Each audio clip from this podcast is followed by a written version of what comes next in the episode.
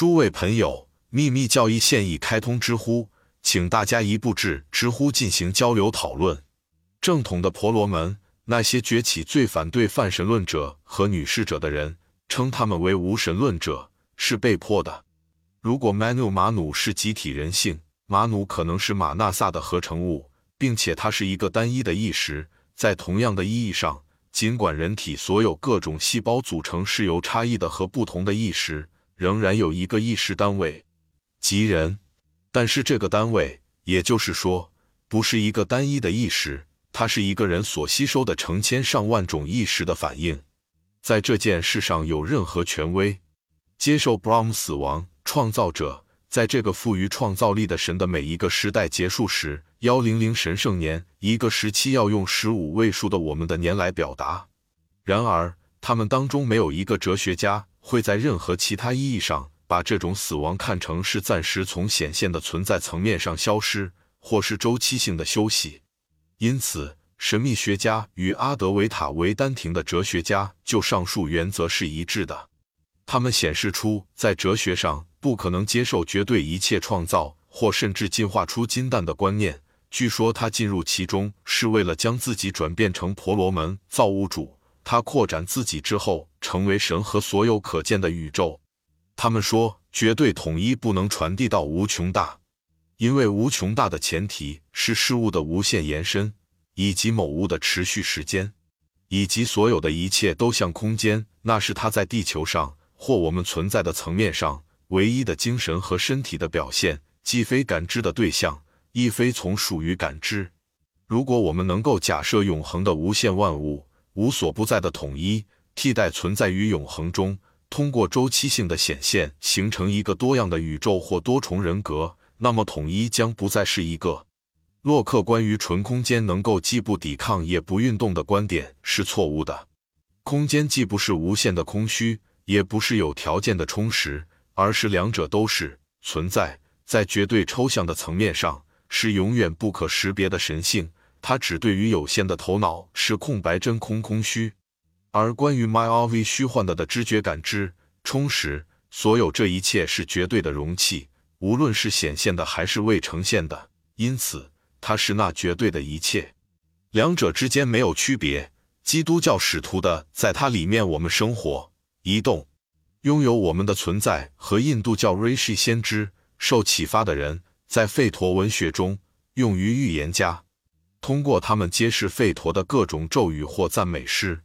在后来的时代里，瑞希被视为一种特殊的存在，与神和人、父权制或创造者不同。因此，有十位 Maharshi Prajapati 的智慧之子的宇宙住于梵天中，从梵天而来，并将返回梵天。Brahm 对于梵天中性的未证实的是那秘密的宇宙和梵天显现出来的。在象征性的正统教条中是标志，制造了男性、女性、使徒的神、创始者和 Rishi 先知的神，都是看不见存在和可见的空间。空间在深奥的、常人难以理解的象征主义象征手法中，被称为七层皮肤永恒的父母。它由无区别质分化为七层不同的表面组成：过去、现在和将来。无论有没有宇宙，无论有没有神，都是什么？深奥的 sensor 教理问答问道：“答案是空间。拒绝的不是一个未知的始终呈现于自然中的神或秘密的隐秘的天性自然本性，而是人类教条化的神和他的人性化言语。人以他无限的自负和固有的骄傲和虚荣，在他的小小的脑结构中发现的材料，用他那亵渎神圣的手自己塑造了他。”并把它作为一个未被泄露的空间的直接启示强加给人类。神秘主义者接受启示是来自神圣但仍然有限的生命及显化的生命，而不是来自未显化的生命，来自那些被称为原始人类的独立存在体。Dianibadas 五禅那佛、五方佛、大乘佛教，尤其是金刚乘佛教中，从一开始就一直存在的五位自生佛。或 Diane Chohan's 业力和宇宙法则的代理人，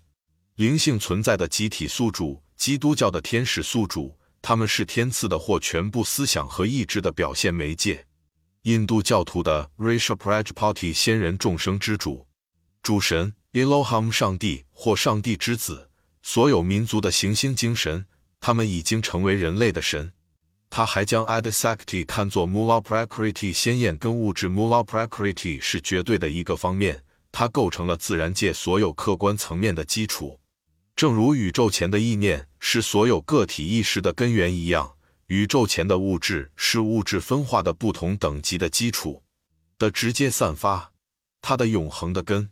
以及具有创造力的原因。Brahm 婆罗门梵天的女性面相，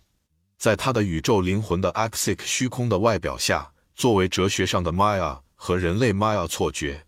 幻觉的因，但这种观点并不能阻止他从相信它的存在到它延续下去。也就是说。一个 Maha Manvantara 大曼凡塔拉时期，也不是来自使用 Aka Mula Prakriti 的辐射的能量，为了实际目的，像宇宙灵魂一样连接所有自然现象，科学已知或未知的。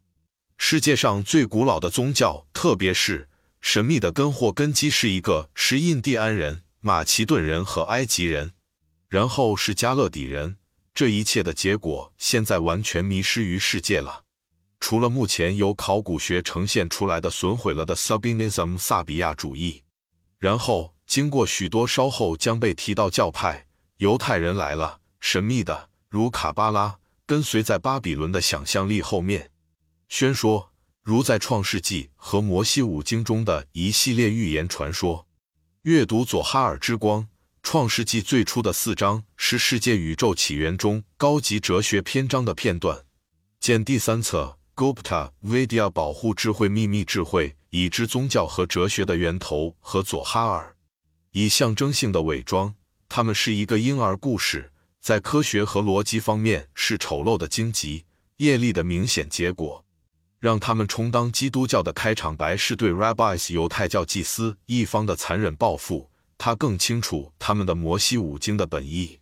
这是反对对他们破坏证据的无声抗议。现在犹太教徒当然比他们传统的迫害者更好。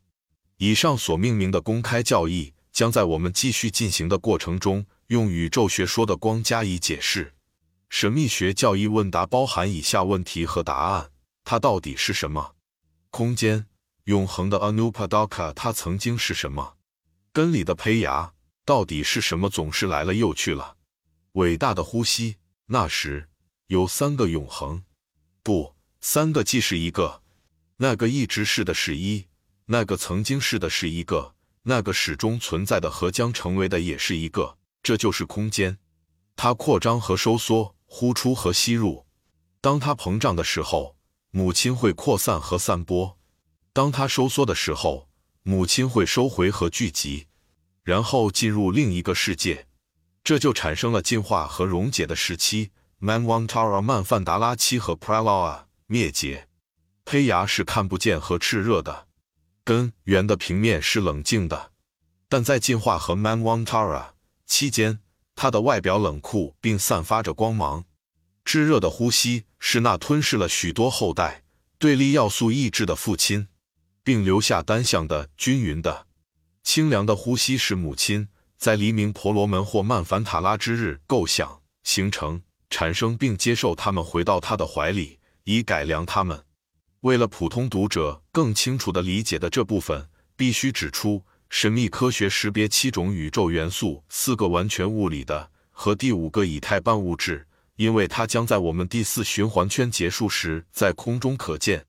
在整个第五循环圈期间，至高无上的统治其他物质，剩下的两个环完全超出了人类感知的范围。然而。后者将在本轮的第六和第七运转中作为演示出现，并将分别在第六和第七轮中获知。